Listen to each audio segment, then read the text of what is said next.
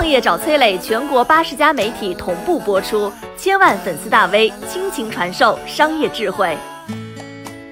航空延误是如何成为某些人发家致富的手段的？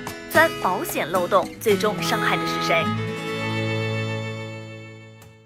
航空延误啊，竟然能成为某些人发家致富的手段，你敢相信吗？前段时间，一位李姓女子虚构行程，利用航空公司规则漏洞获利三百万的消息引发了热议。原来呢，这个人曾经在航空公司工作过，对规章流程那是熟念于心。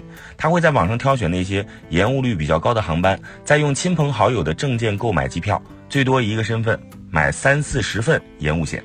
如果航班可能不会延误，李某就会在飞机起飞前把票退掉，尽量的减少损失。一旦航班出现延误，他就开始着手向保险公司索赔。因为航空公司规定啊，申请航班延误索赔不一定是非要本人，他人代为申请也可以。非常了解这个规则漏洞的李某啊，五年来反复如此这般操作，一共获利三百多万。其中的一趟航班，他就用五个人的身份成功索赔到了十多万块钱。钻航空公司漏洞索赔，这个到底算不算诈骗呢？他也是激起了网友的热议。有人说啊，这是合理利用规则，保险公司不能因为自己被钻了空子就掀桌子不认了。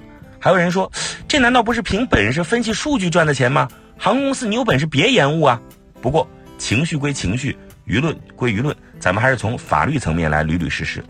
根据刑法规定呢，诈骗罪成立的前提是故意骗取赔偿。而李某虽然购买了延误险，但飞机究竟会不会延误，这并不是由他本人掌控的。真正有争议的点在于，在航空延误险当中，保险标的到底是什么？是飞机延误本身，还是因为飞机延误产生的损失？如果是后者，那对于没有实际出行的李某来说，他没什么损失，所以索赔压根不成立。其实呢，航空延误险从本质上来说，更像是一种对赌行为。达不到约定的条件，一方就要进行赔偿，这种协议啊，在我们的生活当中还是很常见的。接下来我们有请商业小纸条。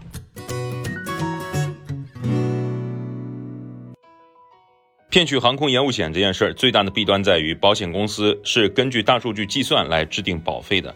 如果李某的行为合法，必然有很多的人去效仿，这样的行为多了，那么就会在数据上形成明显的系统性的偏差。慢慢的，保险公司发现自己赔付的支出增加了，那么最直接的解决办法就是提升保费。所以这样的骗保行为直接导致的就是咱们普通老百姓在航空保险上花的钱也会越变越多。所以最后为之买单的还是普通消费者。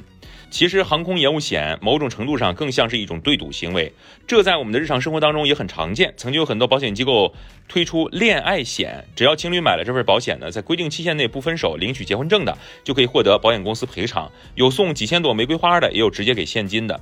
很多人呢把这款产品视为浪漫的象征，他们觉得反正是三年之后才会结婚，现在买到时候拿赔偿很划算啊。但实际上呢，经过专业人士测算，这款爱情保险可能只有百分之一的人能够拿到。于是，一个包赚不赔的保险产品就出来了，金额不大，无伤大雅。如果严格的来说呢，这是否是一种系统性的欺骗呢？所以，既然如此，有人利用信息能力，在一个对赌式的产品当中，偶尔赢了保险公司，也应该属于愿赌服输的范围。在对赌当中，保险公司一直是强势的一方，航班的延误情况统计、天气预报，本质上都是一种信息。在过去呢，这种信息恐怕只有保险公司这样的大机构才有资格知道，所以呢，能够利用数据优势盈利。如今呢，技术的发展让每个人搜集信息的能力变强，一个人也能通过收集、分析信息，寻找保险公司的漏洞，并且加以利用。对于保险公司而言呢，该做的是快速应变，设计完善好你们的保险产品，而不是只知道事后通过警方介入来弥补自身所谓产品的漏洞。